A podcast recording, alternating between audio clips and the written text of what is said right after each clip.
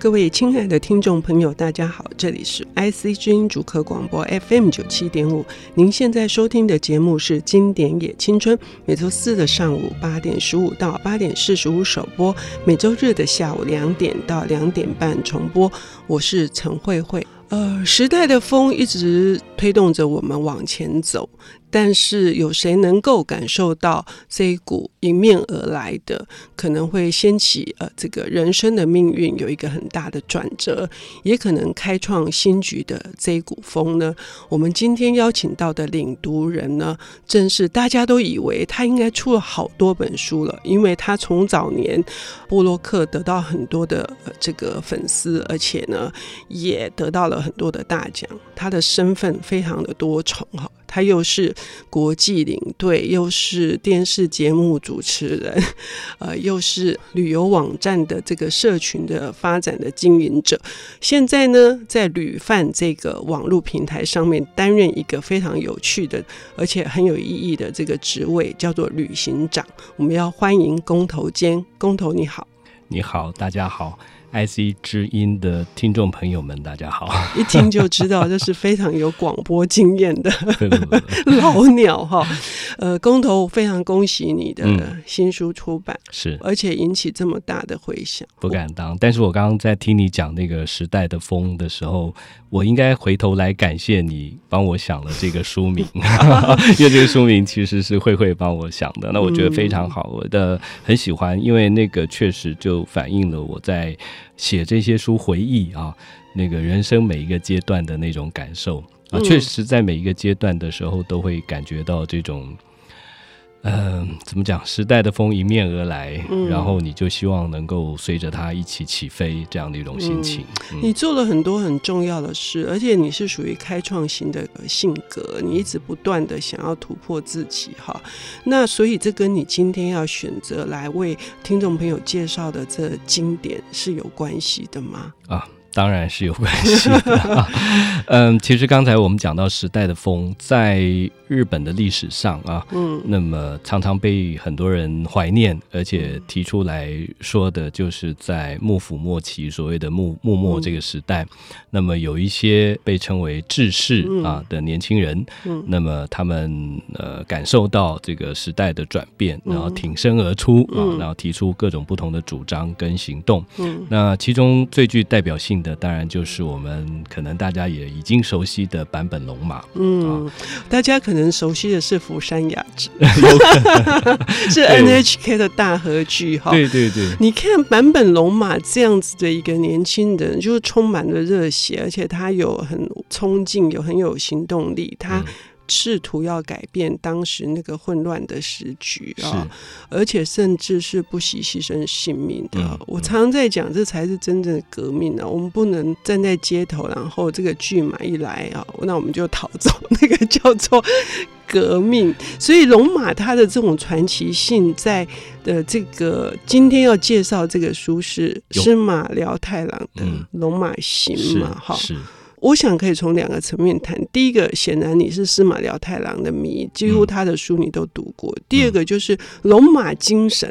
它带给你的这个意义，以及你想分享给这个听众朋友的是哪一些？好，我们先就是说，先从《龙马行》这本书。嗯呃，来说起，嗯，呃，我不知道有多少听众朋友已经看完了，因为它其实是一个蛮大部头的书。谢谢你来创我们的记录。对，我们之前是六本，现在是八本。OK，呃，但是我想大家以前如果有在看金庸哈，那八本十本的哈，啊、大概也都 也都习惯理解。嗯、OK，那《龙马行》对司马辽太郎来说，如果以我的理解算，也算是他很早期啊，嗯、呃，建立他在文坛名声的一部小说。好像一九六。六几年，对对，很早很早。那司马辽太郎，我们知道他原本的职业或者他的背景其实是新闻记者，嗯啊，所以那当时我想也是因为呃，这个类似像以前金庸在写小说的时候一样，是在报纸上啊就开一个连载开始来写啊，其实也有点武侠小说这样的氛围啊。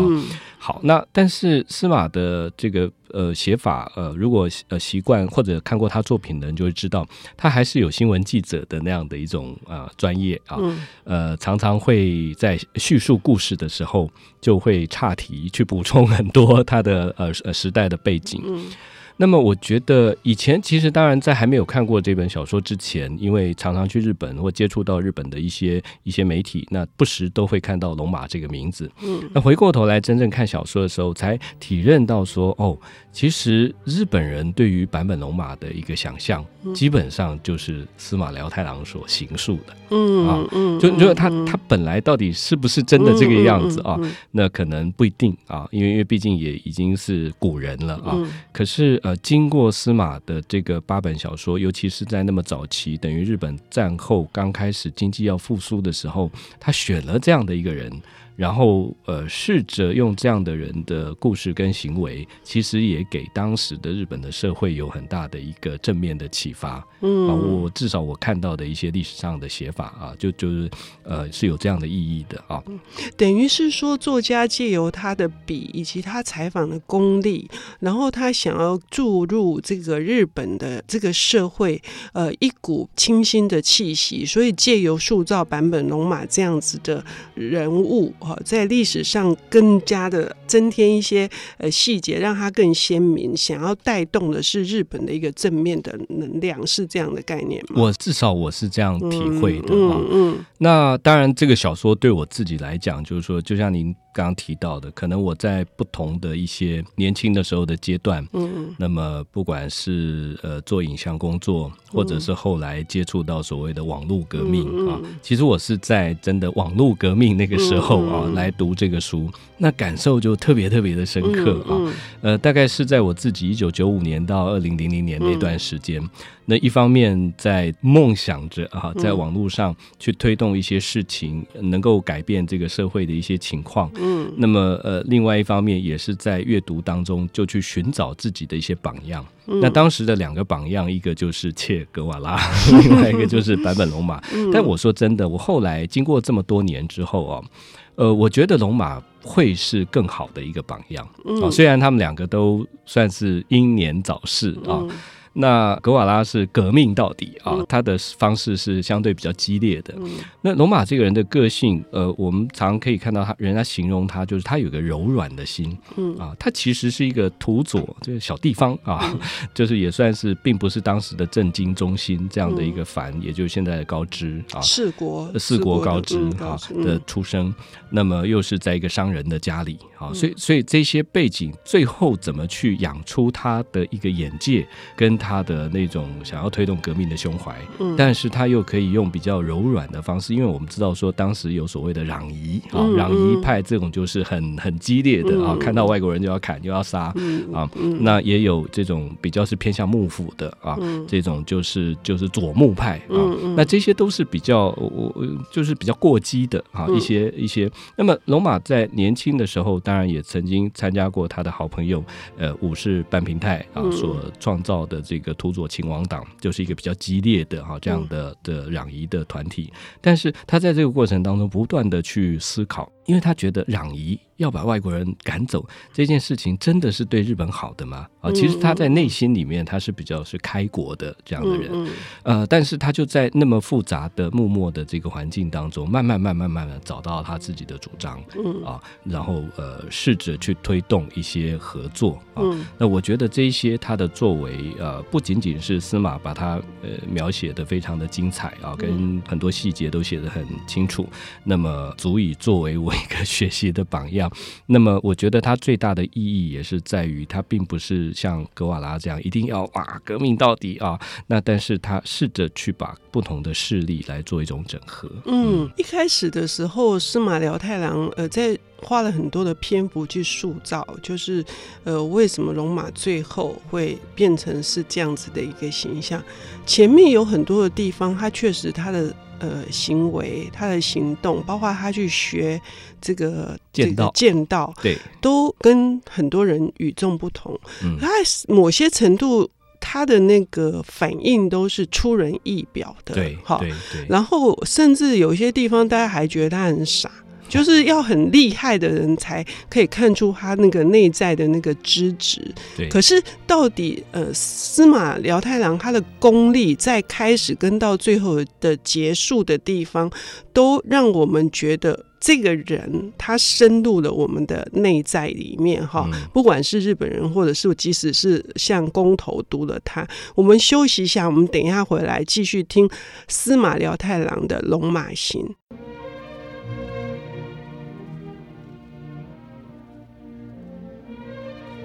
欢迎回到 IC 之音竹客广播 FM 九七点五，现在进行的节目是《经典也青春》，我是陈慧慧。今天我们邀请到的领读人是刚出版的非常重要的象征，是一段不管是跟旅游有关，或是个人在时代的这个命运里面的成长有关的著作，叫做《时代的风》，也是旅范的旅行长工头坚来跟我们谈鼎鼎大名的司马辽太郎这个历史小说的。的作者哈，他的《龙马行》第一段我们已经提到了，这个书对于公投在于开创新的格局，以及就是呃一个年轻人的一个想要去突破的这样子的呃，你受到他的这种精神的号召的这一段，但是也提到了司马他的写作功力，呃，我们可以从几个角度来谈哈。第一个是他的人物的塑造，那同时就是说，呃，要写这样好看的小说。很难避免会有一些女性的这个角色，以及一些虚构角色的这个穿插。关于这一点，那个工头也想要跟我们聊一聊嘛。好。嗯我其实一开始在读司马辽太郎的书的时候，第一个当然，因为他写的都是跟历史有关的，所以一开始会把它当成真的历史来看啊。但他后来在读的过程当中就发现，哎，不对，因为他出现某一些角色啊，据我所知的那个历史并没有这样的角色出现。好比说，像我们刚刚在提到说，龙马他从小时候啊到后来的一些性格的转变。那么，呃，如果单纯只是在写他小时候在土佐、在高知的一些生活啊，那可能两三页啊几笔就已经写完了。所以在这个过程当中，势必要去创造出一些角色来烘托他这个人的个性嘛。那我觉得《龙马行》它是一本青春小说啊，所以在青春期，好像其实龙马真正的历史。的青春期是记载是比较少的，我我看起来是比较空白的。嗯，那所以在这个时候呢，他就创造了司马就创造了一个角色叫田鹤啊。田鹤其实是在土佐藩里面的一个上士的女儿。嗯。啊，那就产生了一种很微妙的哈，就是因为龙马的身份是所谓的下士或乡士啊，然后有个上士的女儿，据说很漂亮，然后有一个憧憬啊，这个有一点像是青春漫画或青春小说的套路了啊。那当然，这个田鹤的角色一直维系到最后啊。那龙马又回到这个他的呃呃藩国哈，来推动一些事情的时候，都还出现啊。这是我印象中的一个很鲜明的角色。嗯，而且有时候在读的时候，也会觉得司马毕竟还是一个呃日本的欧基上啊，就是一个色色色大叔啊。那还是会去描写到一些男欢女爱的呃剧情。那当然，对于读者来讲，那个部分其实是提供了一些。是福利了，是福利。哦，前面那段听起来很像金庸，我们读《鹿鼎记》，我们都以为是真的哈，或者是书剑恩仇录。可是呢，后面你说的这一段加入这一些，好像金庸比较少一点，哎，古龙好像多一些，古龙比较多，对对对。可是整个是，我觉得又有一些不一样，有读类似像这样小说的那种令人废寝忘食的。这样子的愉悦感，可是里面非常多关于时代背景的这些知识的补充。对，嗯，如果我们跟刚刚讲的金庸或古龙来比较，虽然金庸小说也也有很多大量的时代背景，嗯、可是它毕竟还是一个虚构的啊，在一个武侠的环境里面发生。但是呃，司马他毕竟还是写的是历历史小说啊，所以虽然有一些虚构人物，像我们刚刚提到田鹤是一个，嗯、那其实我在读的时候发现还有一个有趣的角色。算是一个盗贼、小偷、小偷哈，到处云游的藤兵卫。那这个藤兵卫，因为等于说在到处云游，所以所以后来龙马跟他交上朋友之后，他也变成说带来很多外部的这个情报跟讯息。我觉得呃，司马也借由这个这个角色，事实上也在交代一些时代背景。嗯嗯嗯。那或者说，就像他新闻记者，也是经由很多的取材或实地的这个考察，呃呃，获得许多许多的资料。那藤兵卫。会有一点，就像帮他在补充这些时代背景。嗯嗯嗯嗯、所以我觉得这些角色的设定其实都蛮有意思的。嗯，嗯那你觉得为什么龙马这么重要？它的价值跟它的意义，就是说它在整个那个幕末，它到底这样子的一个人物的，呃，它起到了什么作用？OK，、嗯、我想现在。当然，幕末那时候有很多的志士，每一个人在不同的位置上面啊，大概都扮演了某某种程度的推手。嗯，那当然大环境来说，就是日本得以从一个中世纪的这种幕府的体制，嗯，进入到所谓明治维新，整个西化，变成亚洲第一个啊富国强兵啊这样的一个过程。那那大家也认知到说，龙马在这个过程当中，他所做的一些事情，好比说他推动这个所谓的萨长同盟啊，萨摩跟长州本来两个呃这个水火不容啊，但是又拥有很多的人才跟兵力这样的反啊，让他结合起来跟幕府来对抗，才得以让这个事业可以成就。而而且我觉得最重要的呃，虽然这可能不是他自己所预期的啊，就是在他推动这件事情。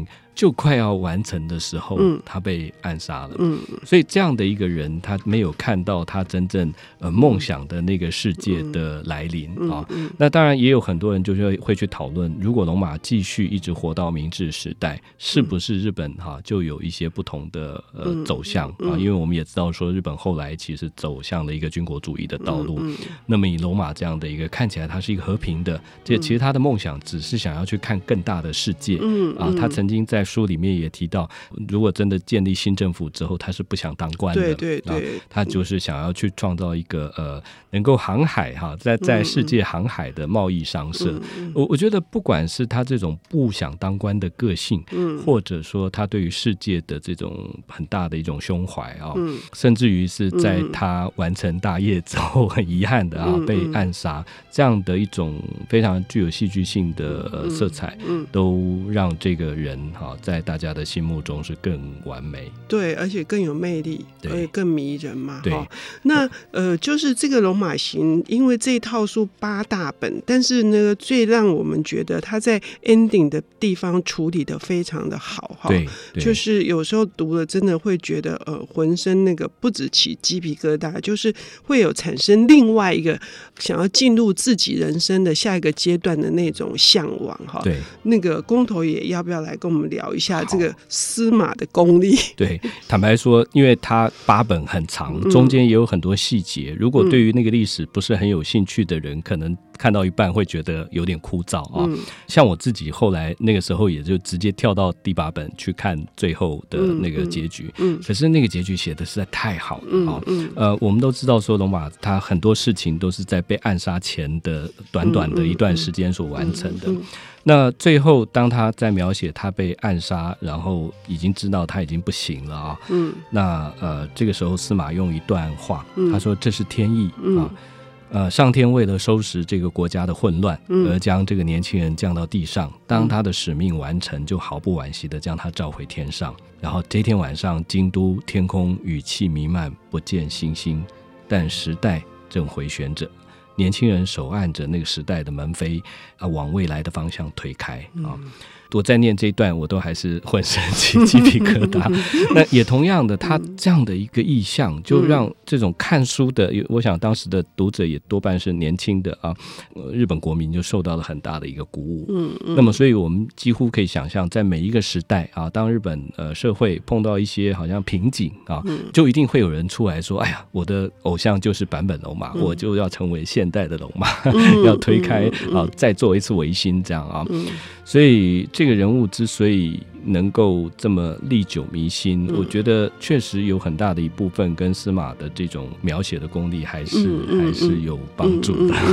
除了这些之外，哈，我觉得里面有很多抒情的地方，非常的美感，尤其比武的那个景象，在大雪纷飞里面，哈、那那种呃关于招式的描写，初见的时候，然后那个呃雨滴的滴落，我觉得真的美到我都觉得哪有紧张。伤感呢？当然有了，有紧张感，但是那个抒情的美之外，然后又相对于它后面还有更特别的是一些后记啊。对。那个部分也很很可观。对，嗯、就像我们刚刚提到的，呃，司马原本的背景是新闻记者，嗯嗯、所以我看到很多的对他的描述，也就是说他在写小说之前，他必定要去那个地方啊，好比说告知要去做一些采访。那么这些呃现代的采访，也许不完全适合穿插在剧情里面啊，小说的剧情里面，所以所以他就后来就在日本出版的时候，每一本的后面就会有一个后记。嗯，我我我自己非常喜欢看这些后记 啊，嗯，因为后记呃其实有带出一些有趣的人物。那另外一个就是说，你也可以。经由这些后记，看到当时这个作者他是怎么在收集这些资料的。嗯嗯、然后他还让我想到，当我们在看大河剧的时候，大河剧最后都会有一个记行啊，就就是他呃，其实也是推动地方观光啊。那这些后记就有一点这样的感觉，是一个很好的补充，也是一个很好的余味哈。我们时间的关系，实在没有办法跟大家一一来谈，但是从工头的口中，我们就已经知道了。绝对是非常非常的精彩，而且耐人寻味的。我们今天非常的感谢公投来介绍司马辽太郎的《龙马行》，谢谢你，谢谢慧慧。